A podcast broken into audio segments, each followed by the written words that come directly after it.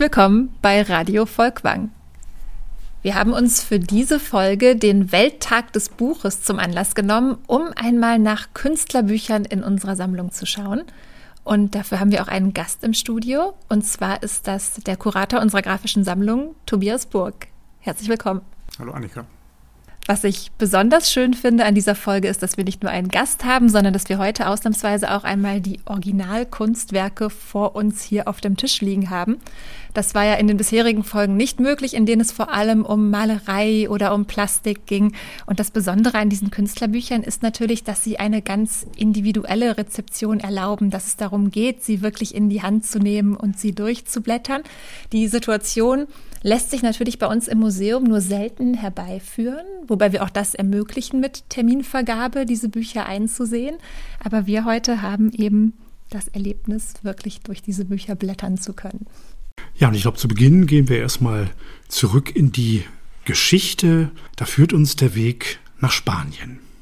Ja, genau. Also wir haben in dieser Sammlung von Künstlerbüchern tatsächlich einige Highlights und einige Klassiker, die man vielleicht auch gar nicht unbedingt in der Sammlung des Museum Volkwang vermuten würde. Und zwar ist ein Buch, das mir sofort einfiel, als ich über Künstlerbücher nachgedacht habe, von Francisco de Goya, die Caprichos. Und das haben wir tatsächlich in unserer Sammlung oder eines davon haben wir in unserer Sammlung, obwohl es eben schon aus dem Jahr 1799 stammt, also eigentlich zeitlich ein wenig vor unserem Sammlungsschwerpunkt liegt. Ich habe schon gleich immer Respekt, wenn ich diese Bücher dann tatsächlich in die Hand nehme. Dieses hier sieht schon sehr wertvoll aus. Es ist in einen roten Ledereinband eingebunden mit einem goldenen Prägedruck und auch mit Goldschnitt. Wenn man es dann aufklappt, dann findet man darin 80 Grafiken. Das sind Radierungen und Blätter in Aquatinta-Technik. Tobias, was heißt das überhaupt? Wie habe ich mir diese Techniken vorzustellen? Also das ist ein druckgrafisches Verfahren, ein Tiefdruckverfahren. Das heißt, man bearbeitet eine Metallplatte.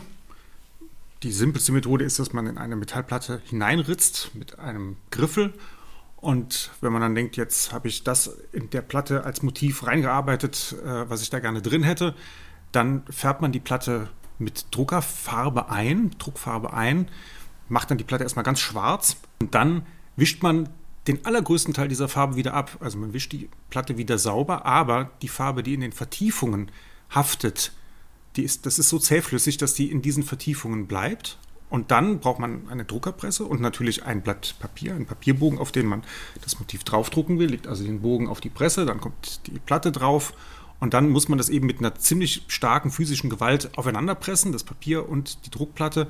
Und dann überträgt sich die Farbe aus diesen Vertiefungen in, äh, auf den Papierbogen. Und dann hat man das Motiv auf dem Papier. Und wenn man einen zweiten Abzug machen will, muss man die Platte wieder einfärben.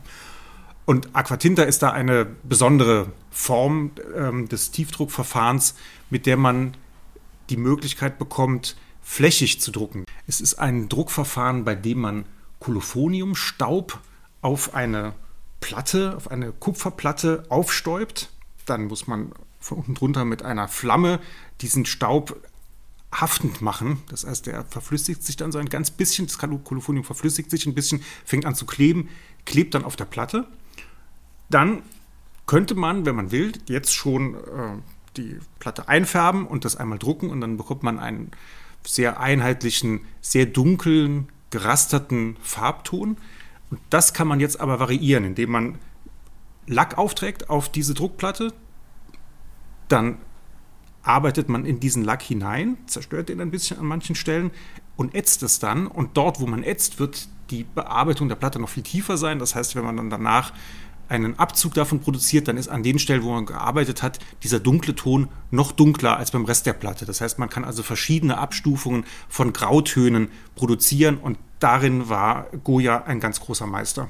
Ja, das sieht man hier sehr gut, diese graduellen Abstufungen und auch tatsächlich, wie Goya diese Grautöne genutzt hat, um eben Schatten darzustellen, um Dämmerung darzustellen, denn die Darstellungen in diesem Buch sind ja größtenteils sehr düster und ich denke, durch, durch dieses Verfahren überträgt sich auch diese Stimmung ganz gut. Und man sieht tatsächlich auch schön, was du beschrieben hast, Tobias, nämlich den physischen Druck, der auf diese Platten ausgeübt wird.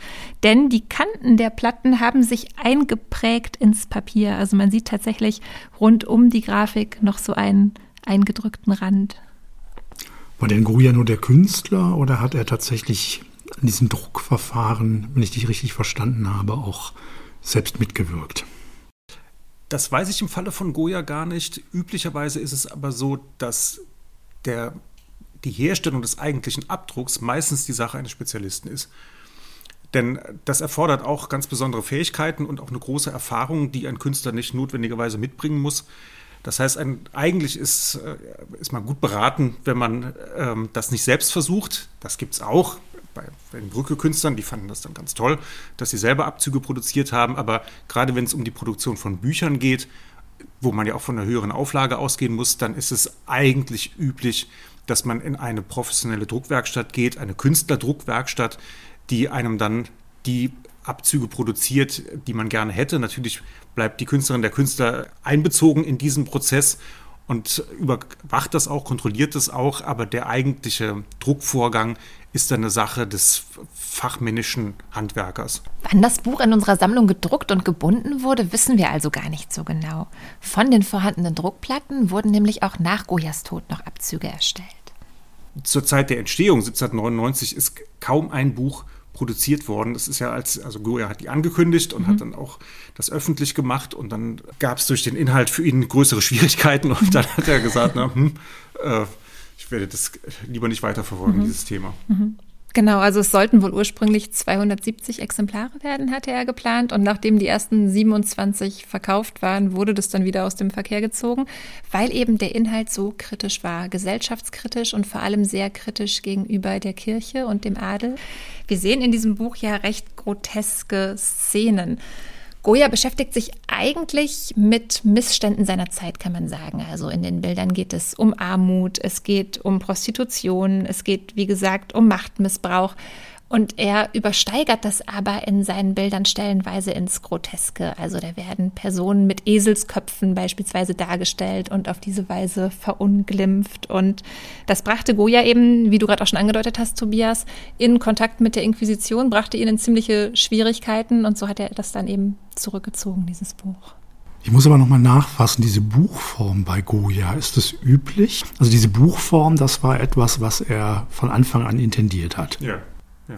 Naja, das ist vielleicht für diese Zwecke auch am geeignetsten, oder? Dass man etwas relativ schnell in Umlauf bringen kann, auch in Umlauf bringen kann, ohne auf eine Ausstellungssituation angewiesen zu sein. Also gerade um Kritik zu äußern, denke ich, ist das Buch ein, ein ziemlich geeignetes mhm. Medium. Trotzdem ist es ja als Buch auch ungewöhnlich aus heutiger Sicht, denn es ist ja ein Buch, das weitgehend ohne Text auskommt. Es ist mhm. ein Buch, das wirklich nur aus diesen Capriccios besteht, in denen zwar Text eine Rolle spielt. Also es gibt eine kurze Unterschrift, Beischriften. Äh, Beischrift, die auch nicht immer ganz einfach zu deuten ist. Aber es gibt keine ausführlichen erklärenden Texte, also es sind keine Illustrationen zu schon existierenden Texten. Es ist wirklich ein Buch, das über die Bilder funktioniert und, und bei dem der Text eine Rolle spielt, aber nicht die entscheidende Rolle.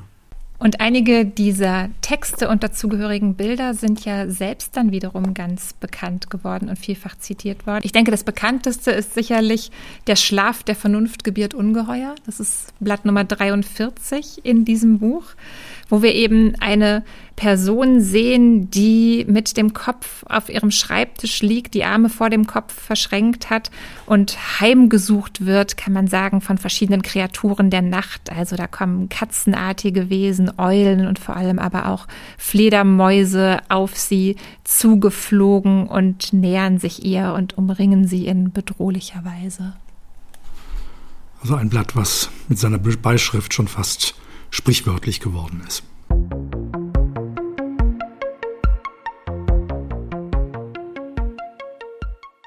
Goyas Künstlerbuch ist also ein ganz bekanntes Beispiel aus unserer Sammlung.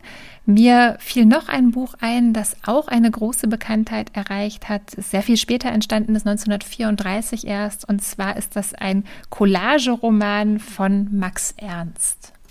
Max Ernst ist ja ein Künstler des Surrealismus, von dem wir auch einige Gemälde bei uns in der Sammlung haben, der sich immer viel beschäftigt hat mit dem Unbewussten und wie das Unbewusste hervorbrechen kann. Das schließt eigentlich ganz schön an schon an Goya und den Schlaf der Vernunft.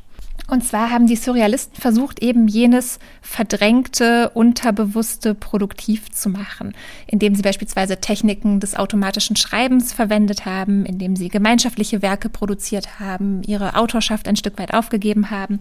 Und Max Ernst hat eine Technik verwendet, die den Zufall mit ins Bild bringen sollte und die unterschiedliche Dinge miteinander in Verbindung bringen sollte, die zunächst einmal keine Gemeinsamkeit hatten. Und zwar war das das Collageverfahren. Max Ernst hat seit den 20er Jahren in Paris gelebt und hat dort viele alte Bücher gekauft bei den Bouquinisten, also bei den Buchhändlern und Buchhändlerinnen am Ufer der Seine, die dort eben diese alten Bände verkauft haben. Und er hat viele bebilderte Bücher des 19. Jahrhunderts dort erstanden, mit denen er dann weitergearbeitet hat. Aus diesen Büchern hat er eben Elemente, Motive ausgeschnitten, Menschen, Tierfiguren, Innenräume und hat die in ganz unerwartete Zusammenhänge gebracht. Das Buch, das wir in unserer Sammlung haben, heißt Une Semaine de Bonté und es besteht eigentlich aus mehreren Bänden oder mehreren Heften. Und zwar hatte Max Ernst vor, eigentlich für jeden Tag der Woche ein eigenes Heft zu erstellen. Auch dieses Buch von Max Ernst kommt ohne Text aus, in diesem Fall völlig ohne Text. Und die Geschichten entspinnen sich eigentlich im Kopf der Betrachtenden, wenn man sich diese Bilder anschaut. In diesem Buch ging es Max Ernst nicht darum, die Technik der Collage fortzuführen, sondern er wollte eigentlich gerade verschleiern, dass es sich um eine Collage handelt. Also er hat ganz fein gearbeitet, sehr genau auf Richtungen und auf Übergänge geachtet, dass man eben beim Betrachten gar nicht mehr merkt, dass das eigentliche Bild durch ein Collageverfahren entstanden ist, damit eben diese traumhafte, merkwürdige Szenerie, die er erfindet, eine große Plausibilität bekommt. Und das wurde eben auch durch die Drucktechnik erreicht. Also eigentlich besteht das Werk nicht aus der ursprünglichen Collage, sondern entsteht erst durch den Druck, der eben diese disparaten Elemente noch einmal harmonisiert und zusammenfügt. Und umso unheimlicher oder merkwürdiger erscheinen dann eben diese Szenen. Ein Beispiel, das mir einfällt, ähm, ist eine Szene in einem Innenraum. Da steht eine fein zurechtgemachte Frau vor dem Spiegel an ihrem Kosmetiktisch. Eine Bedienstete macht ihr gerade die Haare und völlig unbeachtet von den beiden liegt aber auf dem Fußboden davor ein riesenhaftes Wesen mit nackten menschlichen Beinen, aber einem merkwürdig tierischen Oberkörper und der Kopf ist der Kopf einer Taube. Also eine Szene, die wirklich aus einem Traum oder einem Albtraum stammen könnte. Ja, also diese beiden Beispiele sind mir als sehr äh, prägnante Beispiele eingefallen. Aber Tobias, du hast uns heute auch eine ganz große Menge an Büchern aus dem Grafikdepot mitgebracht. Ja, aber weil du gerade von Max Ernst gesprochen hast, mhm. würde ich fast vorschlagen, dass ich ein Buch vorstelle, das etwas später als das von dir gerade beschriebene erschienen ist, nämlich im Jahr 1950, aber der Surrealismus als ein Begriff durchaus auch Anwendung finden kann.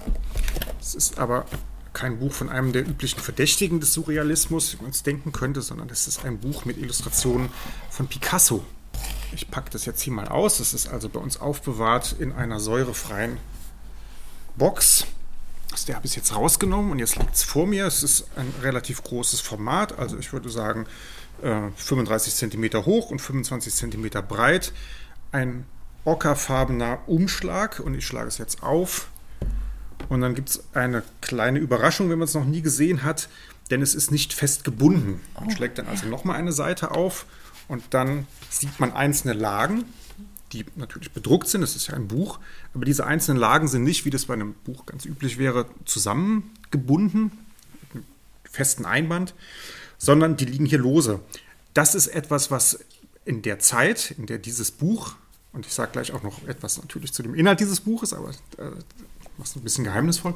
ähm, also in der Zeit, in der dieses Buch erschienen ist, nämlich 1950, war es ganz üblich, dass man ein Künstlerbuch auf diese Weise produziert hat und es als Käufer auf diese Weise erwerben konnte. Das hat den entscheidenden Vorteil, dass man es einerseits als Buch wahrnehmen kann. Das heißt, man kann wirklich von vorne bis hinten es durchlesen oder durchblättern, je nachdem, was der Inhalt ist.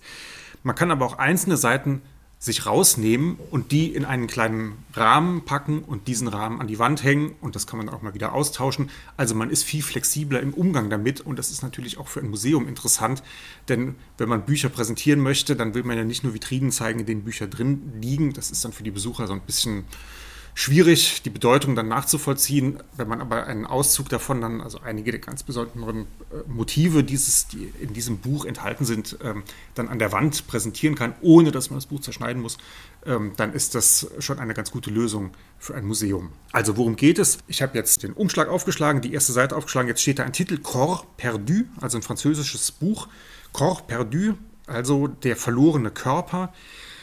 Das bedeutet aber eigentlich, also es ist eine Abkürzung von einem Ausdruck, der heißt Accord perdu, also mit verlorenem Körper. Und auf Deutsch würde man sagen, Hals über Kopf, blindlings. Und jetzt schlage ich es wieder eine Seite weiter. Jetzt sehe ich auch, wer der Autor ist.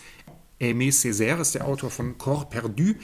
Das ist eine sehr interessante Figur, ein ähm, Autor, der in Martinique geboren wurde, also in einer französischen Überseekolonie, ein schwarzer Autor mit anderen Worten, der aber dann als junges Kind äh, in Martinique in der Schule äh, sich bestens bewährt hat und dann das Gymnasium in Frankreich besuchen durfte.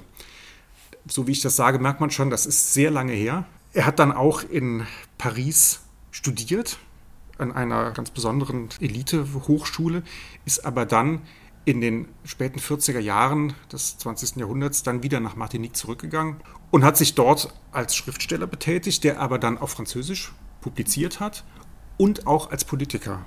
Man kennt ihn heute noch, wenn man ihn überhaupt kennt, muss man leider sagen, dann kennt man ihn heute noch, weil er 1950 einen Text verfasst hat, äh, auf Deutsch heißt das Die Rede zum Kolonialismus. Und das war einer der ganz entscheidenden Texte, der aus afrikanischer Sicht sich kritisch mit dem Kolonialismus auseinandergesetzt hat oder aus der Sicht der Kolonien. Viele der Länder waren damals ja noch ähm, äh, Kolonien und ähm, hat da also einen, einen ganz beißenden Text geschrieben. Den gibt es auch äh, immer wieder auch übersetzt in, auf Deutsch. Aber hier, was wir hier äh, vor uns haben, das ist ein, eine Sammlung von Gedichten von Aimé Césaire, Corps perdu.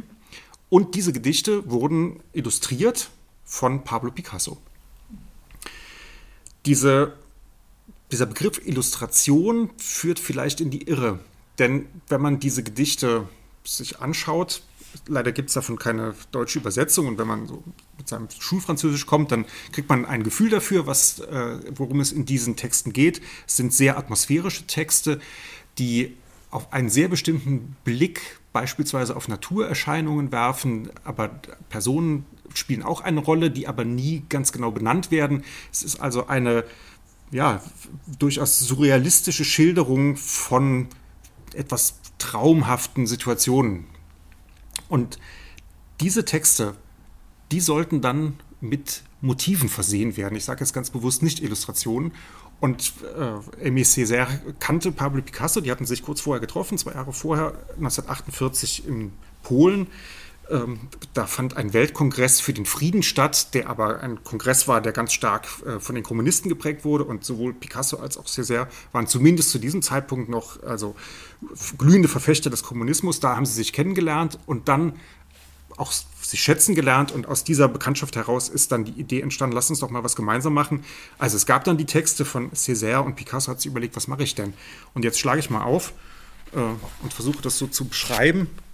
Ich sehe jetzt also auf der rechten Seite eine lineare Formation von Picasso und es sind immer die rechten Seiten. Links muss man sich dann den Text vorstellen von Césaire.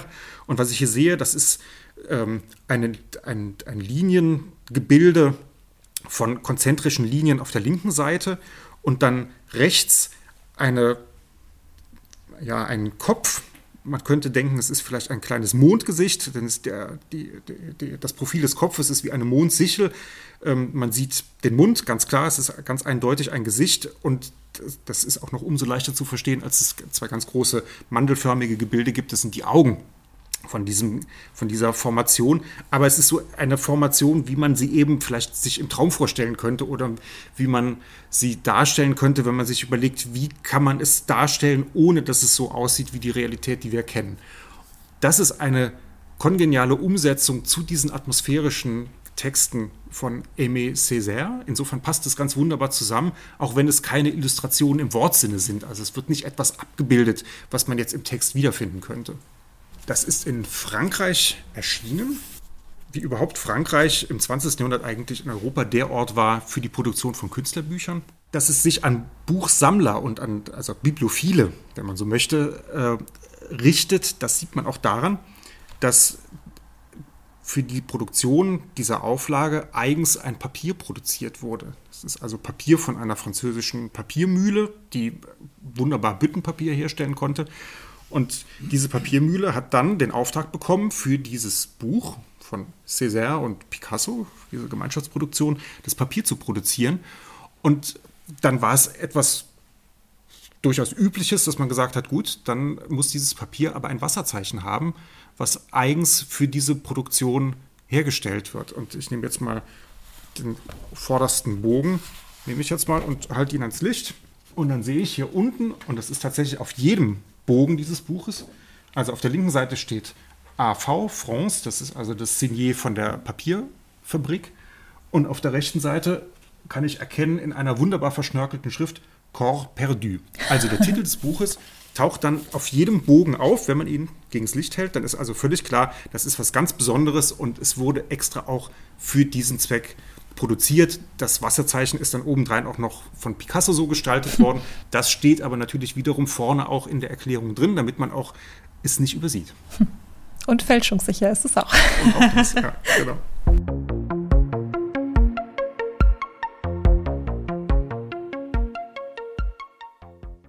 Ja, aus dieser speziellen Gattung der Livre Illustré, dieser illustrierten Bücher, die eben in den 50er, 60er Jahren Hochkonjunktur hatten, hast du uns noch ein anderes schönes Exemplar mitgebracht. Und ich glaube, das geht auf einen antiken Mythos, eine antike Geschichte zurück. Ja, es ist die Geschichte von Daphnis und Chloe, einem fast gleichaltrigen Paar von, also ein Kinderpaar, ein Junge und ein Mädchen, die Findelkinder sind und bei einem Hirten aufwachsen. Im Grunde genommen ist es eine Liebesgeschichte mit Happy End. Und gleichzeitig ist es auch eine Coming-of-Age-Geschichte, denn die beiden merken, wenn sie miteinander zusammen sind, dann passiert etwas mit ihnen, aber sie wissen nicht so richtig was. Und dann fragen sie einen alten Greis und äh, der sagt dann, hm, ich glaube, es hat was mit Eros zu tun und wenn der Gott Eros im Spiel ist, dann hilft gar nichts, dann hilft keine Medizin, dann kann man nichts schlucken und es ist alles vergebens. Das Einzige, was hilft, ist Küsse, sich umarmen und nackt beieinander liegen. Und selbst auf diesen, also mehr als eindeutigen Hinweis hin, wissen die beiden immer noch nicht so ganz richtig, was sie eigentlich mit dieser Auskunft anfangen sollen. Dann kommt es zu Verirrungen und Verwirrungen und, und äh, andere Personen kommen ins Spiel und, ähm, und es wird auch sehr dramatisch zwischendurch. Aber alles hat ein Happy End am Schluss und es stellt sich auch heraus, dass sie äh, eben aus äh, bestimmten Familienstamm. Sie, sie erfahren dann also noch ihre Herkunft und ähm, ja, führen dann schlussendlich ein glückliches Leben. Das ist aber dann schon nicht mehr Thema des Buches. Ist das eine Geschichte, die oft als Anlass für erotische Darstellungen genutzt wurde oder geht es eher um die Unschuld der Liebe der beiden? Also bei dem Exemplar, das wir hier in unserer Sammlung haben, illustriert von Pierre Bonnard, da geht es eher um das, was du zuletzt genannt hast, also die Unschuld der jungen Liebe und das sich Entdecken äh, der jungen Liebe. Es ist 1902 erschienen, also jetzt noch etwas, sind wir zeitlich noch mal etwas zurückgegangen. Das ist ein Buch, das richtig gebunden ist, übrigens ganz ähnlich wie der Band von Goya. Mhm. Also es war eine Zeit, wo es wo die Buchentwicklung nicht so schnell vorangeschritten ist. Also zwischen beiden Bänden mhm. liegen ja, also je nachdem, wann der Goya-Band tatsächlich gebunden wurde, liegen da aber ja etliche Jahrzehnte dazwischen. Und trotzdem ist es auch in diesem Falle ein ähm, roter Ledereinband mit in Gold eingeprägtem Titel, mit einer umlaufenden ähm, goldenen Linie. Ja, und dann schlägt man es auf und dann hat man eben den, den Text von Longus, also diesem antiken Dichter, natürlich in einer, also was heißt natürlich, in einer französischen Übersetzung. Diese französische Übersetzung wurde dann illustriert von Pierre Bonnard und zwar sehr üppig illustriert. Also es äh, erscheint, ich würde sagen, auf jeder dritten Seite hat man eine Abbildung. Es ist also wirklich eine Nacherzählung dieser Geschichte in Bildern. In diesem Fall handelt es sich um Lithografien. Das ist eine andere Drucktechnik, ein Flachdruckverfahren. Man kann einen Lithostein, einen Druckstein so bearbeiten, dass dort, wo man mit der Lithokreide eine Zeichnung angebracht hat oder aufgebracht hat auf dem Stein, dass nur an dieser Stelle die Druckfarbe haften bleibt. Diese Technik bietet die Möglichkeit, in einer in relativ hohen Auflagen Bücher zu produzieren. Denn bei der klassischen Tiefdrucktechnik ist es so, dass man die Platten eigentlich bearbeiten muss, wenn man verhindern will, dass dann der 50. oder 60. Druck einfach nur noch schwach aussieht, denn die Kupferplatten, die man normalerweise bei einem Tiefdruckverfahren verwendet, die sind relativ weich und das heißt, durch das ständige Verwenden als Druckplatte und der Tatsache, dass man äh, diese Platten an hohem Druck aussetzt, wird die reingearbeitete, das reingearbeitete Relief verflacht. Das heißt, es wird dann auch im übertragenen Sinne ein etwas flacher, flacherer Druck. Das kann einem bei der Lithografie eigentlich nicht passieren. Auch in diesem Falle ist übrigens, um das Buch zu einem Buch für Buchfreunde zu machen, vorne beschrieben, wie hoch die Auflage ist. Es sind also insgesamt 255, nein, Entschuldigung, 250 Exemplare. Unser Exemplar im Museum Volkwang ist die Nummer 133. Das heißt nicht viel, außer dass es kein Exemplar der Vorzugsausgabe ist. Das sind die ganz niedrigen Nummern. Dann gibt es nochmal eigene Auszüge, also eigene Lithos, die nochmal auf eigenen Bogen gedruckt sind. Aber auch hier ist es so, dass die Papierfabrik in diesem Falle auch ein Wasserzeichen eigens eingearbeitet hat in die Bögen, die zur Produktion dieser, dieses Buches, der Auflage, der Gesamtauflage verwendet wurden. Da kann man dann also in Großbuchstaben Daphnis et Chloé lesen, ist der französische Originaltitel.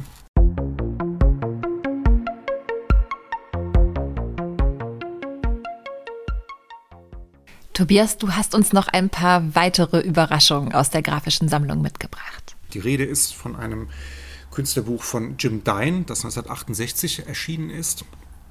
Ich sehe das da gerade schon vor dir liegen und es sieht total faszinierend aus. Es sieht zunächst mal gar nicht aus wie ein Buch, sondern es ist eine große Schachtel in einer wilden Schlangenlederoptik, schwarz und rot. Und da ist tatsächlich auch noch was ausgestanzt oder eingesetzt. Ja, ein Herz. wow. Oh, ein blutendes Herz. Oh. Könnte es anders sein bei Jim Dine? Mhm. Ein blutendes Herz. das möchte man am liebsten gleich anfassen. Das ist so richtig erhaben. Das Herz sieht wirklich weich aus und dann tropft es. ist auch kompliziert runter. gefertigt, denn auch, dieser, auch, auch dieses, äh, die, dieses plastische Element ist mit Leder bezogen. Ich würde mal sagen, das ist nur Schlangenlederoptik, aber es ist auf jeden Fall Leder, ist echtes Leder. Ähm, und das in diese Form zu bringen, ist gar nicht so einfach.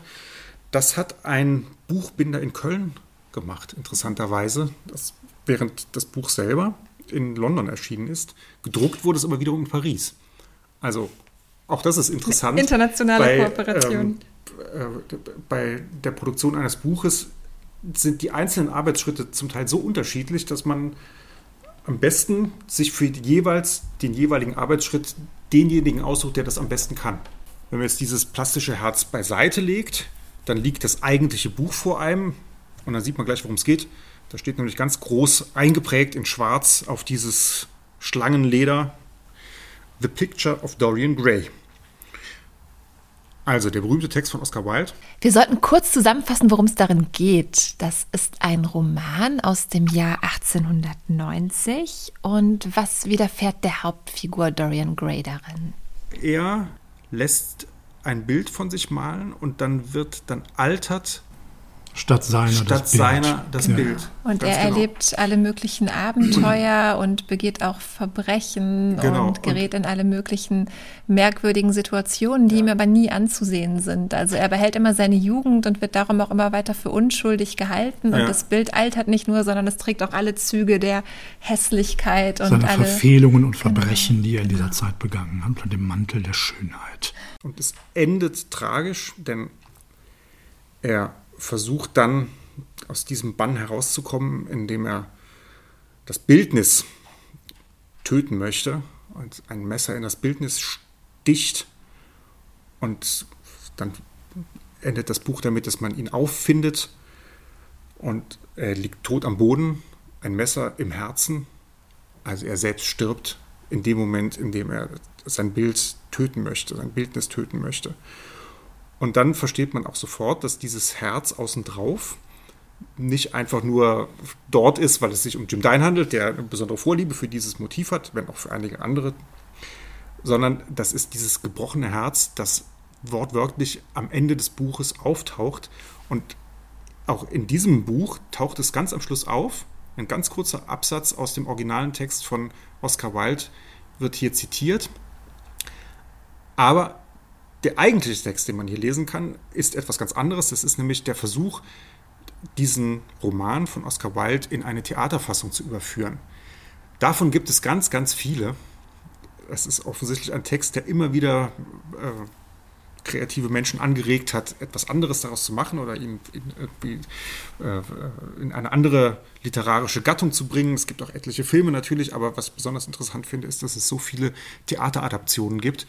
Und dies hier ist eine Theateradaption, die, da bin ich mir nicht ganz sicher, entweder nie zur Aufführung kam oder die gefloppt ist und deswegen später nicht mehr aufgeführt wurde. Es war eine Produktion von Robert Kidd, einem englischen, eigentlich einem schottischen Regisseur.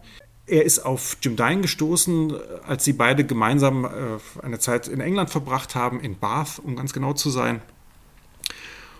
Und dort haben die beiden diese Textversion, diese Theaterversion erarbeitet. Und letztlich ist das, was dieses Künstlerbuch wurde, genau diese, dieses Theaterskript.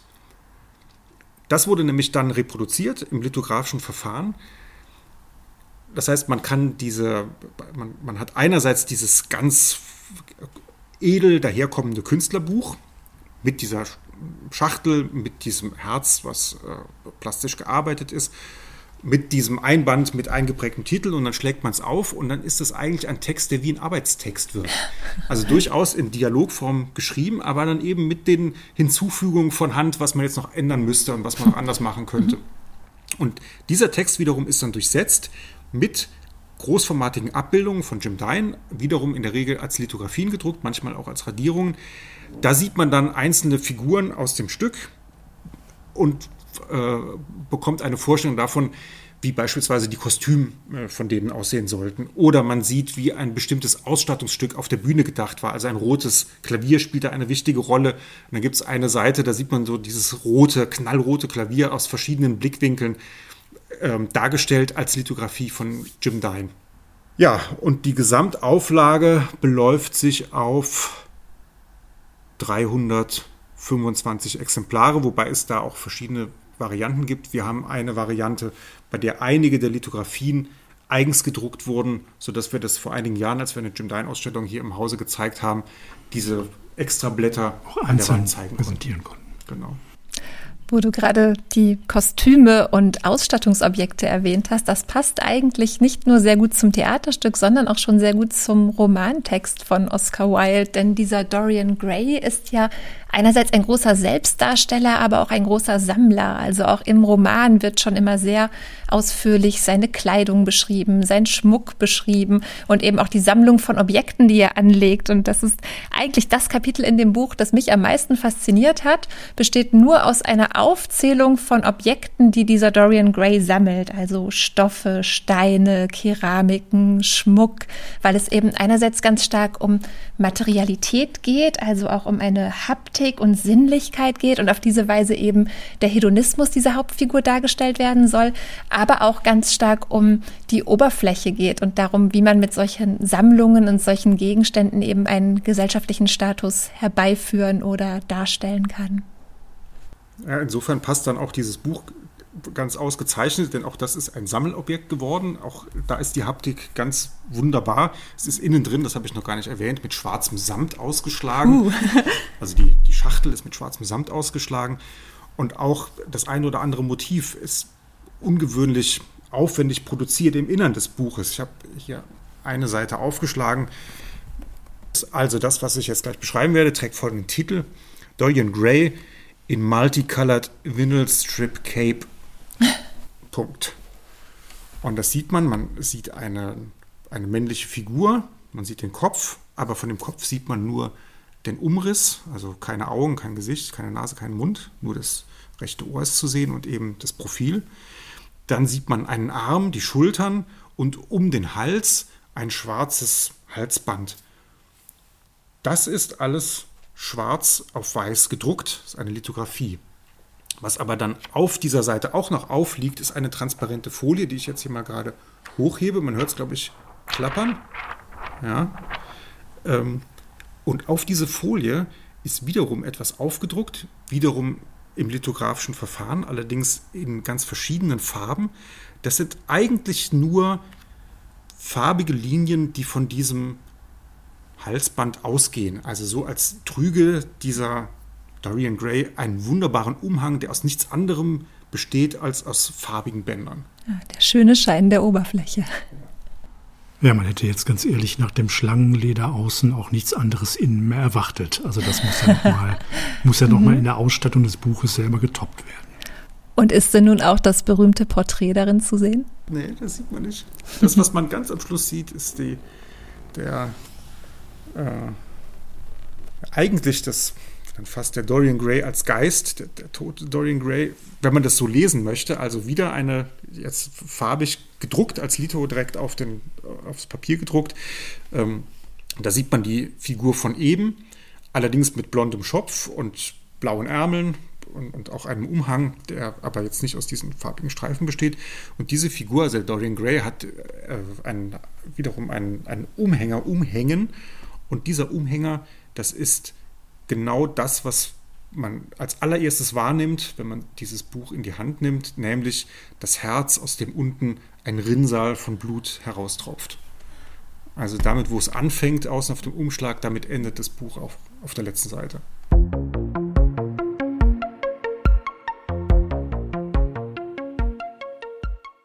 Ich habe auch noch eine Kooperation mitgebracht zwischen einem Dichter und einem bildenden Künstler. Und zwar ist es eine Kooperation zwischen dem Dichter Robert Creeley und dem Künstler Robert Indiana mit dem Titel Numbers aus dem Jahr 1968.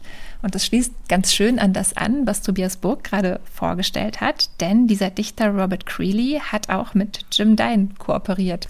Robert Indiana wurde 1928 in Indiana geboren. Eigentlich hieß er Robert Clark, aber er hat sich dann eben entschieden, sich einen Künstlernamen zuzulegen und sich nach dem Bundesstaat zu benennen, in dem er aufgewachsen war. Und das ist schon programmatisch zu verstehen, denn Robert Indiana war ein sehr, sehr US-amerikanischer Künstler, wenn man das so sagen kann. Er hat sich sehr stark bezogen auf seine Gegenwart, auf die Umgebung, in der er gelebt hat. Man kann Robert Indiana als Künstler der Pop-Art bezeichnen, man kann ihn aber auch in der Nähe der Hard-Edge-Malerei sehen, also einer Malerei, die mit klaren, harten Kanten arbeitet, mit geometrisch abstrakten Farbflächen, die häufig Signalfarben nutzt und mit der Robert Indianas Lebenspartner Ellsworth Kelly bekannt geworden ist. Indiana ist vor allem bekannt für seine Zeichenbilder, für Arbeiten aus Zahlen und aus Buchstaben. Ähm, ein ganz bekanntes Werk ist zum Beispiel eines mit dem Titel Love von 1966, wo er die Buchstaben L, O, V und E eben in verschiedenen Winkeln und Richtungen gegeneinander gesetzt hat und mit diesem Wort, mit diesen Buchstaben gespielt und experimentiert hat. Robert Indiana hat für seine Gemälde oft alte Messingschablonen benutzt. Die hat er in verlassenen Fabriken gefunden und sie waren von Firmen genutzt worden, um Kisten mit Waren zu nummerieren oder zu beschriften. Auch unser Buch Numbers bezieht sich eben auf Zahlen. Und zwar ist es eine Serie von zehn Siebdrucken mit den Ziffern von 1 bis 9 und der Null. Das Buch ist wie gesagt 1968 erschienen in einer Auflage von 2500 Exemplaren. Interessanterweise in Deutschland, nämlich bei der Edition Domberger in Stuttgart und der Galerie Schmäler in Düsseldorf. Und es enthält die Gedichte von Robert Creeley auch in zwei Sprachen. Also wir haben die englischen Originalgedichte, wir haben aber immer auch eine deutsche Übersetzung, die dem Text beigegeben ist. Robert Indiana hat sich schon seit 1965 mit Zahlen beschäftigt und die Zahlen sind, wie ich gerade schon gesagt habe, etwas, das er seiner Umgebung entnommen hat. Also er hat beispielsweise sich auf die Nummern von Highways bezogen, wie die berühmte Route 66 oder auf Zahlen, die an Tankstellen aufgetaucht sind, auf Autokennzeichen oder an Spielautomaten. Robert Creeley wiederum, der Dichter, war sehr begeistert von den Gemälden von Robert Indiana und wurde durch seine Gemälde zu eigenen Zahlengedichten angeregt. Und er hat eben eine Reihe von Gedichten geschrieben, die Indiana dann wiederum mit Siebdrucken versehen hat. So ist es zu dieser Buchpublikation gekommen. Die Zahlen der Siebdrucke in unserem Buch stammen in diesem Fall aus einem alten Kalender, den Robert Indiana ebenfalls gefunden hatte. Und zwar sind die Bilder in der Serie alle gleich aufgebaut. Es gibt immer einen Kreis, der oben und links und rechts an den Bildrand hinanreicht und in dem Kreis steht eine Zahl, die ihrerseits wiederum den Kreis komplett ausfüllt. Und unterhalb des Kreises steht dann nochmal die Zahl ausgeschrieben als Zahlwort in Großbuchstaben. Also es gibt eigentlich schon zwei Darstellungsweisen der Zahl, die Ziffer und das Zahlwort. Und dazu kommt dann eben noch der poetische Text zu dieser Zahl von Robert Creeley. Das Zahlwort entspricht in der Farbigkeit immer der Ziffer, also die beiden gehören zusammen. Und dann gibt es aber eben noch den Bildgrund, der eine andere Farbe hat und der die Zahl umgebende Kreis hat auch jeweils noch eine andere Farbe. Die Farben sind sehr knallig und auch diese Farben sind ebenso wie die Zahlen selbst der Umgebung von Robert Indiana entnommen. Also er bezieht sich da auf Schilder, auf Plakate, auf Werbung. Und er hat selbst einmal gesagt, dass die Farben seiner ersten Zahlenbilder einer Tankstelle entnommen wurden, an der sein Vater gearbeitet hat. Die Farben dieser Tankstelle oder das Logo dieser Tankstelle war eben grün und rot und mit diesem grün und rot hat er dann zunächst gearbeitet. Die Farben bilden meist harte Kontraste, also es gibt viel Schwarz, viel Weiß, es gibt aber auch ein kräftiges Gelb und ein knalliges Rot und manchmal wirken die Kombinationen geradezu aggressiv. Also es gibt eine gelbe 4 auf rotem Grund auf Schwarz, das knallt dann schon ganz schön oder eine schwarze 9 vor gelbem Grund. Und die Farben wiederholen sich auf mehreren Blättern in unterschiedlichen Konstellationen. Gibt es eigentlich noch mehr Zahlen oder gibt es nur die 1 bis 9? Es gibt im Grunde nur die 1 bis 9, weil die 1 bis 9 funktionieren wie ein Baukasten. Also wie ein Grundstock an Zahlen, aus denen sich dann eben alle weiteren ja zusammensetzen lassen und sich dann eben durch die Kombination, durch die Wiederholung, durch die Variation auch immer neue ästhetische Eindrücke ergeben. Also es ist eigentlich auch was Systematisches in diesen Zahlen. Ich musste ein bisschen an Josef Albers denken, an die Quadratserie, der eben in immer gleichen Formen unterschiedliche Farbkombinationen durchspielt. Und ich denke, eine ähnliche Funktion wie das Quadrat für Albers hat eben die Zahl auch für Indiana. Und insofern genügen ihm 1 bis 0. ich hole das Buch hier mal aus seinem Schuber heraus und ich würde sagen, wenn ich mir das so anschaue, das hat eine ziemlich coole Anmutung. Das Papier, auf dem es gedruckt wurde, sieht aus wie ein grobes Packpapier, also ein kräftiges graubraunes Papier, in dem auch noch eine leichte Maserung zu sehen ist. Und auf diesem Packpapier, Kraftpapier, sind die Texte gedruckt. Die englischen immer in schwarz und die deutschen Übersetzungen immer in rot. Und jeweils nach diesen beiden Texten findet sich dann immer der Siebdruck von Robert Indiana. Die Gedichte von Robert Creeley haben eine Besonderheit und dazu muss ich ein kleines bisschen ausholen vielleicht. Und zwar hat Robert Creeley an dem berühmten Black Mountain College studiert in den USA und dort auch gelehrt. Das war eine sehr experimentelle Lehranstalt, Kunsthochschule, über die wir hier in einer anderen Podcast-Folge auch schon mal gesprochen haben, wo eben DichterInnen, bildende KünstlerInnen, TänzerInnen zusammengekommen sind und sehr interdisziplinär gearbeitet haben. Und dort wurde eben unter anderem auch Poesie gelehrt von einem Charles Olson, der ganz eigene Regeln für die Dichtkunst aufgestellt hat. Und zwar wollte er sich freimachen von alten europäischen Vorstellungen von Reimschema, von Metrum und eine ganz neue Art, sich zu äußern finden. Und er war der Meinung, dass die Struktur eines Gedichts an die Sprechweise angepasst werden sollte. Also zum einen sollte der Text sich auf die Umgangssprache beziehen, sich aus der Umgangssprache bedienen und zum anderen auch ganz praktisch sollte eine Gedichtzeile nur so lang sein, wie der Atem der Sprechenden reicht. Und so entsteht eben eine ganz eigene Rhythmisierung der Texte. Und das ist etwas, was eben unser Robert Creedy auch für sich übernommen hat und seine Texte eben in diesem Sprechrhythmus, Atemrhythmus verfasst hat. Er hat auch Spoken Word Performances veranstaltet und er hat nach seiner Zeit am Black Mountain College in den späten 50er Jahren in San Francisco auch solche Dichter wie Jack Kerouac und Allen Ginsberg kennengelernt und war auch von den Beat Poets sehr beeinflusst. Numbers for Robert Indiana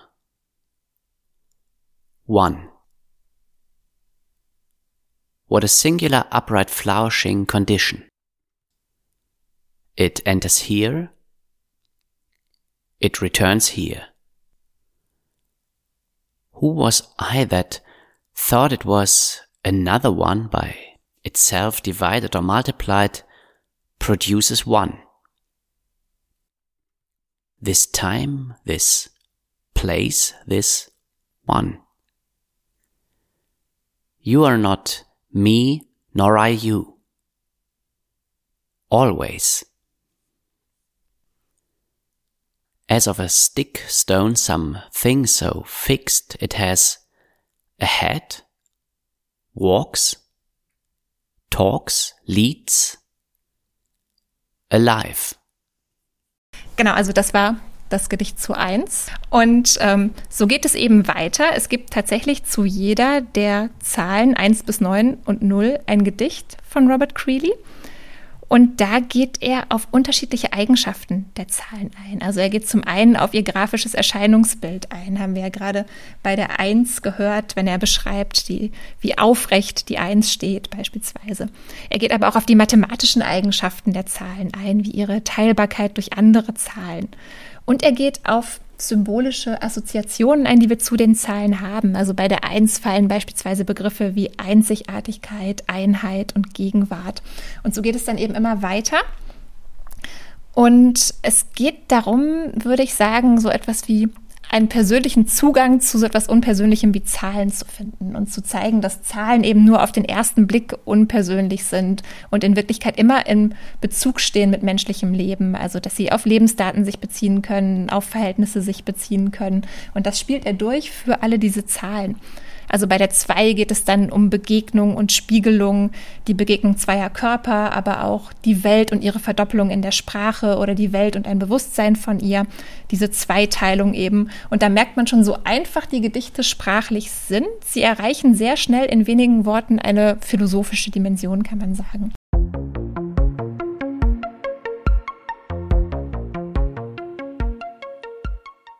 Ich habe noch eine weitere Kooperation entdeckt in unserer Sammlung, die mich sehr überrascht hat. Und zwar ist das eine Kooperation zwischen zwei Personen, die ich nie miteinander in Verbindung gebracht hätte. Der Künstler Otto Pine und die Dichterin Rose Ausländer haben 1972 zusammen ein Buch herausgebracht mit dem Titel Inventar. Das war die Erstausgabe eines Lyrikbands von Rose Ausländer mit vier farbigen Siebdrucken von Otto Pine. Rose Ausländer wurde 1901 als Rosalie Beatrice Scherzer in Tschernowitz in der Bukowina geboren und ist 1988 in Düsseldorf gestorben. Die Bukowina war ein Kulturraum, eine Gegend in Osteuropa, deren nördliche Hälfte heute zur Ukraine gehört und die südliche Hälfte gehört zu Rumänien. In der Vergangenheit war die Bukowina ein sehr multikultureller Ort. Also dort lebten Ukrainer, Rumänen, aber auch Deutsche und viele Juden. Und die jüdische Kultur war sehr präsent in der Bukowina und überhaupt war es eine kulturell sehr produktive Gegend, kann man sagen. Also auch ein Dichter wie Paul Celan oder eine Dichterin wie Selma Meerbaum-Eisinger kamen aus der Bukowina. Die Bukowina hatte eine sehr bewegte Geschichte. Sie gehörte zunächst zu Österreich-Ungarn, ab 1919 dann zu Rumänien. Später wurde sie dann besetzt im Zweiten Weltkrieg von rumänischen Truppen, die mit den Deutschen kollaboriert haben. Und nach 1945 ging sie an die Sowjetunion. Ich erzähle das deswegen, weil diese bewegte Geschichte sich auch im Leben von Rosa Ausländer wiederfindet und dadurch auch in ihren Texten wiederfindet. Rose Ausländer lebte als Kind und als Jugendliche mit ihrer Familie einige Zeit in Budapest und in Wien. 1921 ging sie als junge Frau nach New York, kehrte aber 1931 zurück in die Bukowina. 1939 erschien ihr erster Gedichtband, Der Regenbogen. Das wird noch wichtig werden für das Künstlerbuch, das wir hier haben. Und dieser Gedichtband erschien in deutscher Sprache. Eine Mehrheit der Juden und Jüdinnen in der Bukowina hat Deutsch oder Jiddisch als Erstsprache gesprochen. Zu dieser Zeit wurden antisemitische Strömungen, die es schon länger in der Bukowina gegeben hatte, immer aggressiver. Mit der Besatzung 1941 kam es auch zu Deportationen und zu Massakern an der jüdischen Bevölkerung. Rose Ausländer erlebte diese Zeit im Ghetto in einem Kellerversteck bis zur Befreiung der Bukowina durch russische Truppen im Jahr 1944. Sie ist dann 1946 wieder in die USA gezogen und hat 1965 entschieden, in Deutschland zu leben, was ich überraschend finde von einer Person, die Verfolgung im Zuge des Nationalsozialismus erlebt hat. Wann kam sie denn auf die Idee, ihren Nachnamen zu ändern? Äh, das habe ich mich auch gefragt, aber tatsächlich ist Rose Ausländer überhaupt kein Künstlername. Das ist tatsächlich der Name ihres ersten Mannes. Sie hat einen Ignaz Ausländer geheiratet, der tatsächlich so hieß. Ja. aber ich finde das auch interessant. Ich habe genau das gleiche gedacht wie du, weil es einfach so gut passt, weil ihre Texte so stark von Fremdheit, ja. von Entfremdung, von dieser Erfahrung sprechen, dass es eigentlich ein, ein perfekt passender Name ist, ja. Als unser Buch von ihr und Otto Pine entsteht, ist Rose Ausländer schon 71 Jahre alt. Aber sie ist als Lyrikerin noch ziemlich unbekannt. Sie wird erst in ihren letzten Lebensjahrzehnten in den 80er Jahren eine sehr berühmte Dichterin. Das ist so ein bisschen die Situation, aus der heraus sie ihre Gedichte schreibt. Also sie ist eine Rückkehrerin, kann man sagen. Sie schreibt zum ersten Mal nach sehr langer Zeit wieder in deutscher Sprache. Sie hatte die Zeit in den USA über ausschließlich auf Englisch geschrieben. Und es ist ein wieder Herantasten, kann man sagen, in ihren Gedichten an die deutsche Sprache, nachdem eben der Ort, an dem sie sie ursprünglich gesprochen hatte, für sie verloren war. Also es ist auch ein Versuch, einen, einen Neuanfang zu wagen, eben nach diesem historischen Bruch. Und das merkt man diesen Gedichten sehr stark an. Die ringen wirklich so um Ausdruck. Die sind ganz vorsichtig, ganz leise, die vermeiden Pathos, die gehen mit ganz kleinen Schritten, kann man sagen. Und viele dieser Gedichte sprechen eben von Versehrtheit, von den traumatischen Erfahrungen, die sie gemacht hat. Und dieser Titel der Gedichte Inventar ist eben auch als Bestandsaufnahme zu verstehen. Sie setzt sich mit der Situation auseinander, in der sie jetzt ist und blickt zurück auf ihre Vergangenheit. Die Gedichte sind in einem ganz kleinen Duisburger Verlag erschienen, im Verlag Guido Hildebrand der in den 70er Jahren eine Künstlerbuchreihe herausgebracht hat mit dem Titel 100 Drucke. Und dieses 100 Drucke ist wörtlich zu nehmen, denn die Bände sind immer in einer Auflage von nur 100 Exemplaren erschienen, also wirklich sehr klein und exklusiv. Und das Konzept der Reihe bestand eben darin, Lyrik zusammenzubringen mit künstlerischer Originalgrafik. An dieser Reihe, an diesen Bänden haben beispielsweise alle Künstler der Zero-Gruppe mitgewirkt, also neben Otto Pine auch Heinz Mack oder Günter Uecker. Es ist ja sehr erstaunlich, dass sich Rosa Ausländer für diese Buchedition mit einem wichtigen Vertreter der Zero-Gruppe zusammentut. Zero als die Künstler, die gegen das Primat des abstrakten Expressionismus oder auch des informell aufbegehrt haben, die sich für Licht und Schatten interessiert haben, die mit Lichtinstallationen gearbeitet haben. Wie sieht denn diese Zusammenarbeit zwischen den beiden, zwischen den Buchdeckeln aus?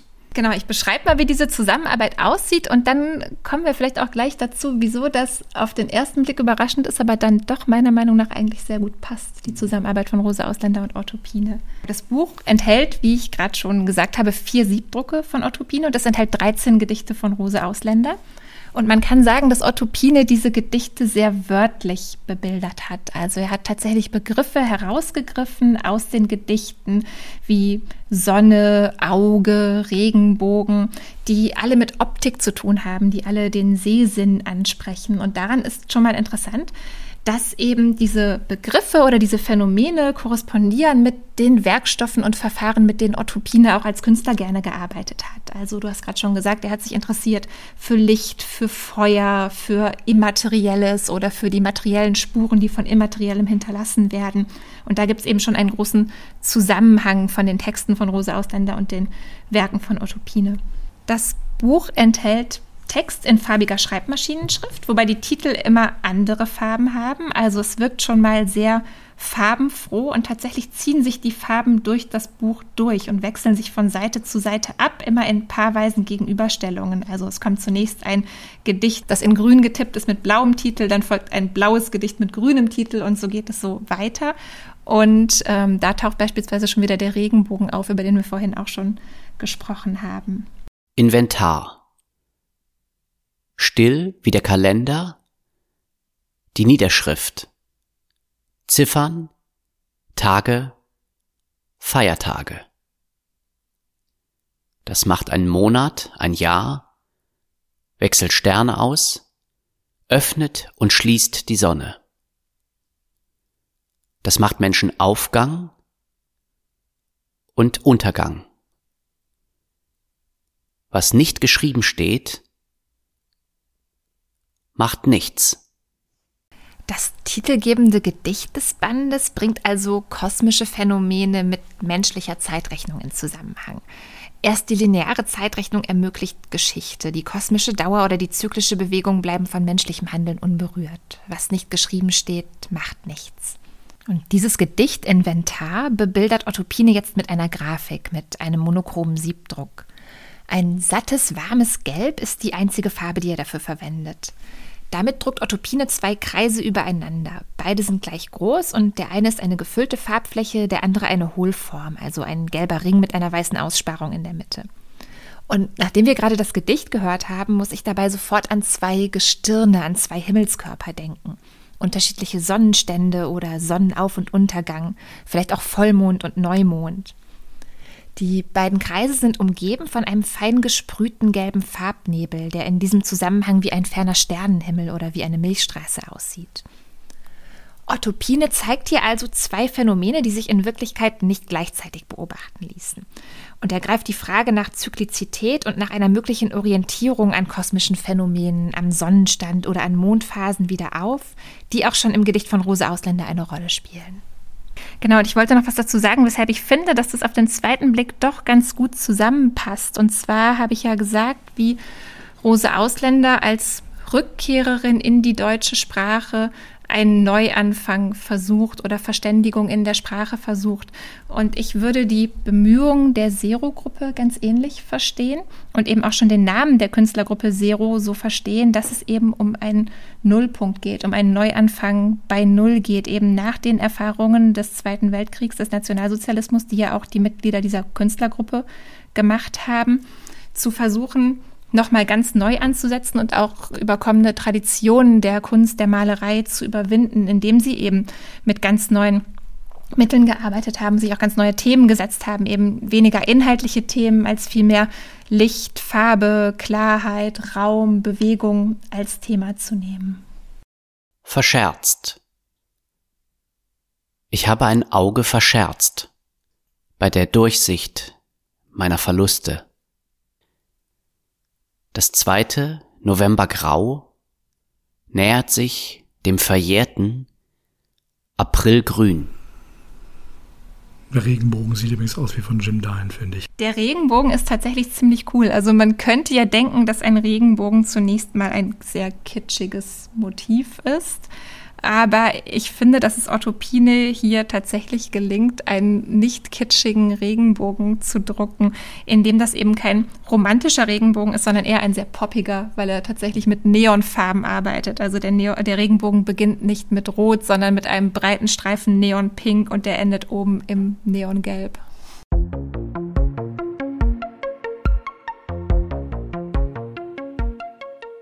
Jetzt hatten wir ja sehr viele Bücher, die in irgendeiner Weise aufwendig sind. Ganz unterschiedlich. Also es ist Druckgrafik eingebunden, es sind Illustrationen eigens zu einem bestimmten Text verfasst worden, es ist aufwendig gebunden mit äh, Leder, mit Einprägung, es gibt eine kleine Auflage. Mit einem Wort, es ist immer irgendwie auch kostbar gedacht.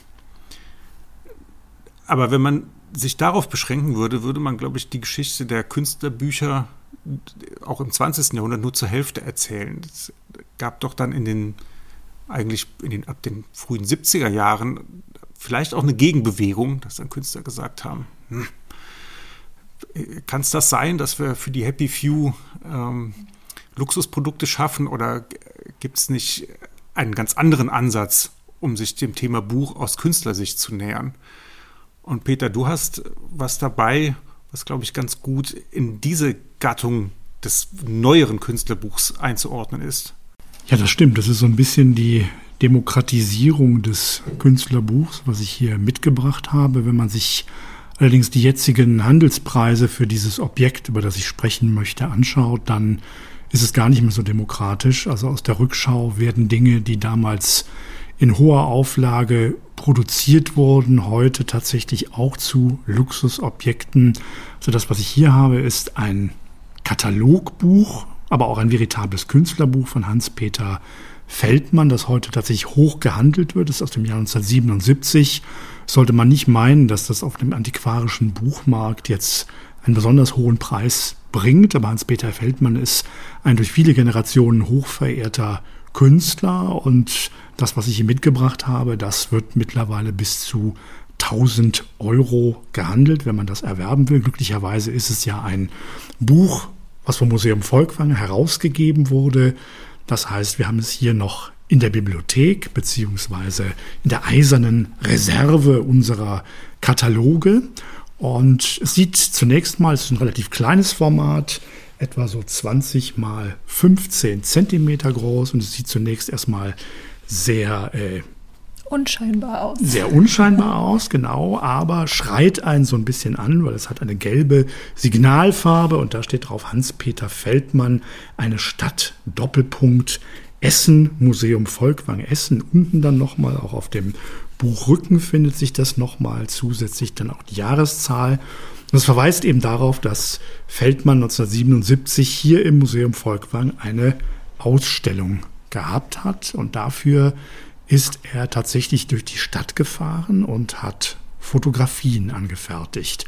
Feldmann ist ein Künstler, der sehr intensiv mit Fotografie arbeitet. Er ist selber eigentlich gar kein Fotograf, aber bezieht sich sehr häufig auf die Fotografie und die fotografischen Verfahren und die Erscheinungsweisen von Fotografie. Er archiviert eigene Fotografien, aber auch Material, das er in Zeitschriften findet, dass er archiviert, dass er zusammenstellt und dann eben in neue inhaltliche Kontexte überführt. Das sind so kuriose Sammlungen wie Bücher zu Knien bei Frauen aus Zeitschriften dann extrahiert. Er zeigt uns aber auch Fußballspieler, das sind reproduzierte Sammelbilder, also er hat unterschiedliche Quellen, derer er sich bedient und die er dann eben neu kontextualisiert. Und für dieses Werk ist er eben durch Essen gefahren. Also man müsste das eigentlich als Drive-by Photography bezeichnen, denn dieses Buch enthält äh, zahlreiche Abbildungen. Hat er tatsächlich dann mit der Kamera aus dem Autofenster raus fotografiert? Ja, hat er. Das heißt, es sind 318 Fotografien, die er tatsächlich aus dem Autofenster heraus gemacht hat. Ich schätze mal so die Dauer der einzelnen Fotografie vielleicht so ein, zwei Minuten, sich erstmal eine ruhige Ecke suchen, mit dem Wagen anhalten, dann das Fenster runterkurbeln, dann die Kamera raushalten und dann abdrücken. Und da entstehen ganz, ganz merkwürdige Dinge, Fotografien, die man eigentlich noch nicht mal als Hobbyfotograf machen würde, denn sie zeigen eigentlich gar nichts. Sie zeigen verschiedene Ansichten der Stadt Essen, die sind aber eben so banal und so austauschbar, dass man sich zunächst wirklich fragt, wo ist denn jetzt das genuin künstlerische in diesem Buch? Also das sind immer jeweils Doppelseiten, auf denen zwei Fotografien, auf einer Seite zwei Fotografien miteinander kombiniert sind und er verstößt hier tatsächlich gegen jegliche Regeln der Fotografie. Also der Ausschnitt ist äh, willkürlich gesetzt. Die Fotografien sind teilweise unscharf. Sie sind über- oder unterbelichtet. Das heißt, er äh, arbeitet eben wirklich hier mit den Mitteln der Amateurfotografie und versucht aber etwas zu erzählen über diese Stadt Essen. Das ist natürlich die Stadt Essen noch zur Hochzeit des Kohlenpots. Das heißt, da laufen natürlich die Zechen noch, da wird die Kohle noch gefördert. Die Stahlindustrie steht noch in voller Blüte. Das heißt, es ist in Schwarz-Weiß und es zeigt wirklich das graue Essen der 70er Jahre. Ja, er wählt diese Form, um sich über die Wirkungsmacht der Fotografie gewahr zu werden. Und er zeigt uns eine Stadt wirklich im Umbruch, im Wandel, äh, grau in grau und verweist damit natürlich auch auf das Bild Essens in der Nachkriegszeit, die graue Architektur, die hier tatsächlich heute noch vielerorts das Stadtbild bestimmt, also so eine einheitliche 50er Jahre Architektur, eine moderne ohne Experiment. Es ist ein Buch ohne jeglichen Kommentar. Es gibt nur eine kurze Einleitung vom damaligen Kurator Zdenek Felix, der eben in das Werk oder in diesen Fotozyklus von Hans-Peter Feldmann, diese archivalische Arbeit einführt, aber mehr steht tatsächlich auch nicht drin. Und es ist der Künstler, der hier keinen eigenen Katalog schafft, sondern ein Künstlerbuch kreiert, was einer ganz, ganz eigenen, nur von ihm gewollten und gesetzten Ordnung folgt. ich glaube, das ist das ganz Entscheidende. Es erscheint wie eine Art Ausstellungskatalog, ist eben aber wirklich ein Künstlerbuch, dessen Erscheinungsbild ganz allein vom Künstler bestimmt wurde und was jetzt eben hier wirklich als Statement in der Welt ist. Wie unterscheidet man das eigentlich, was ein Künstlerbuch ist und was bei uns einfach nur in der Bibliothek steht und nicht bei Tobias im Grafikdepot? Ist es das, was du gerade gesagt hast, dass der Künstler allein über das Erscheinungsbild entscheidet? Also wenn man diesen Band heute erwerben würde, ja. angenommen, wir hätten ihn nicht, das ja. ist ja immerhin ein Katalog des Museums, ja. und wir hätten ja gern alle Kataloge, die mal in diesem Hause produziert wurden, angenommen, wir würden ihn heute nacherwerben, weil wir kein Exemplar mehr haben, dann würde dieser Band selbstverständlich zum Teil der grafischen Sammlung werden. Und das ist eine sehr interessante Umwertung. Mhm. Zum Entstehungszeitpunkt war man sich dessen noch gar nicht so bewusst, dass das vielleicht etwas ist, was wirklich ein originäres Kunstwerk ist. Mhm. Was vielleicht daran lag, dass man so dicht dran war, was vielleicht daran lag, dass es in so einer simplen Technik gemacht wurde. Man hatte noch im Hinterkopf ein Künstlerbuch, da muss ja irgendwie Originalgrafik drin sein. Das ist da ja nicht. Das ist wirklich ähm, Offset-Druck. Ne? Eben. Und es hat eine relativ hohe Auflage, wenn das, also da müssen mindestens 500 Stück von gedruckt worden sein. Also das kann man sich, das wäre so eine Standardauflage für den Katalog aus der Zeit. Ähm, also man kam da vielleicht gar nicht auf die Idee, dass man es jetzt da mit einem originären Kunstwerk zu tun hat. Und trotzdem würde man das von heute so klassifizieren. Denn es ist, wie du es eben beschrieben hast, die, ähm, die entscheidende Frage ist, wie sehr ist eine Künstlerin oder ein Künstler an der Realisierung dieses Produkts, was man dann schlussendlich in der Hand hat, beteiligt gewesen. Und wenn die gesamte Konzeption in der Hand, in, in künstlerischer Hand lag und das Museum nur Dienstleister ist in dem Sinne, dass es den, die Druckerei sucht und äh, schlussendlich dann auch die, die Druckkosten übernimmt oder sowas und klar natürlich noch irgendwo reindruckt, äh, dass es aus Anlass einer Ausstellung erschienen ist oder sowas. Aber wenn der eigentliche, die eigentliche Verantwortung für den Inhalt und für die Gestaltung beim Künstler oder bei der Künstlerin liegen, dann ist es aus heutiger Sicht ganz klar ein künstlerisches Produkt und damit in unserem Falle ein Künstlerbuch. Also nimmst du es gleich mit ins Depot? ich denke drüber nach.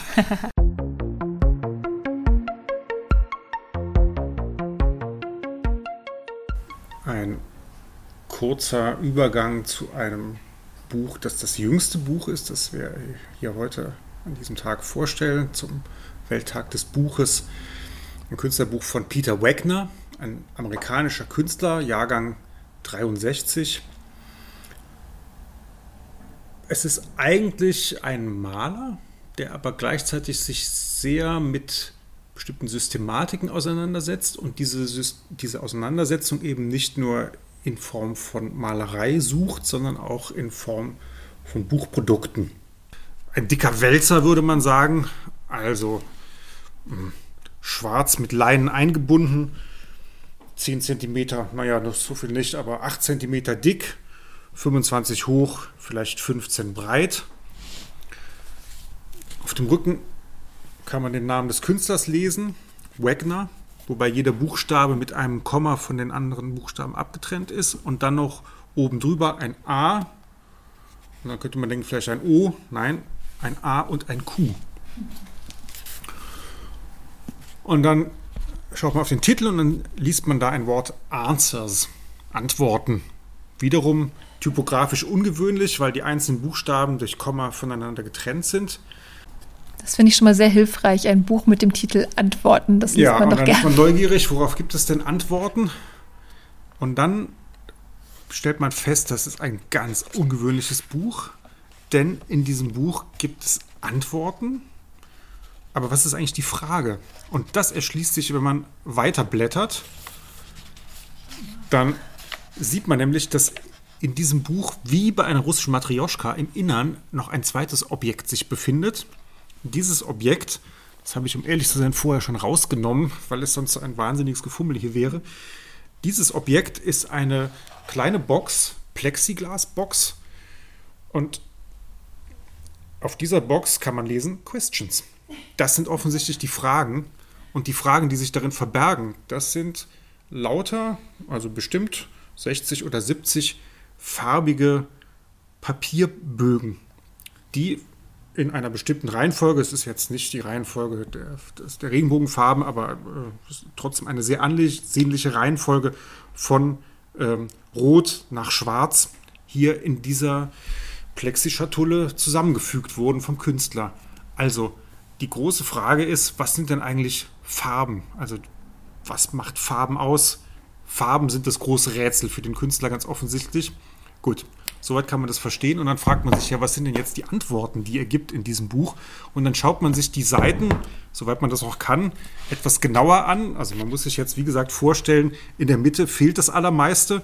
Man kann aber durchaus zum Beispiel ähm, äh, den Übertitel lesen oder man kann mal ein paar, ein paar Wörter aufgreifen, ein paar Wörter aufschnappen. Denn die ganzen Seiten sind ganz offensichtlich Reproduktionen aus anderen Büchern. Es gibt also jetzt keine fortlaufende Nummerierung, es gibt auch keine fortlaufende Typografie. Das ist also ganz bunt gemischt aus verschiedenen Quellen und vom Künstler hier zusammengefügt auf insgesamt bestimmt 600 Seiten. Also, das sind offenbar alles Seiten, die aus Lehrbüchern über das Thema Farbe genommen sind. Also die Menschen beschäftigen sich mit dem Thema Farbe und versuchen die Farbe zu systematisieren. Wir haben vorhin von Albers gesprochen, der das als Künstler gemacht hat und sich äh, mit The Interaction of Colors überlegt hat, ähm, wie wirken Farben zueinander, was hat das für die einzelnen Farben für eine Bedeutung, wenn sie mit einer anderen Farbe kombiniert werden und so weiter. Es gibt die verschiedenen Farbsystematiken der Farbhersteller. Also der Versuch, sich mit Farbe systematisch auseinanderzusetzen, der hat zu ganz, ganz vielen Antworten geführt. Und einige dieser Antworten sind eben hier in dieses Buch, in dieses Künstlerbuch, in dieses Künstlerbuchobjekt, muss man eigentlich sagen, von Peter Wegner eingeflossen. Also gleichzeitig die Fragen im Innern, im Kern und drumherum die Antworten. Eine Aufforderung, sich nochmal intensiver mit, den, mit den Farben auseinanderzusetzen, aber auch mit den Theorien, die Menschen zum Thema Farbe entwickelt haben. Das heißt, auf den Farbkarten stehen auch gar keine Fragen, sondern die Farbe ist die Frage. Richtig. Richtig. Also jede Farbe ist eine einzige Frage und alle zusammen sind sie dann die Questions, die hier in diesem Plexi-Block zusammengefasst sind. Und sie können nicht beantwortet werden, sondern nur für sich selbst sprechen anscheinend. Ja. Das Buch, das ich gerade beschrieben habe, stammt aus dem Jahr 2004. Es ist damit eines der jüngsten Bücher in unserer sehr umfangreichen Sammlung an Künstlerbüchern. Wir haben jetzt ein Panoptikum hier präsentiert von Büchern aus über einem Jahrhundert. Man sieht aber auch an dem gerade vorgestellten ganz jungen Beispiel, und wir hätten sogar noch jüngere in der Sammlung, dass das ein Thema ist, das Künstler nach wie vor umtreibt. Also ich bin mir relativ sicher, dass die Auseinandersetzung mit dem Buch auch aus Sicht von Künstlerinnen, von Künstlern nie aufhören wird.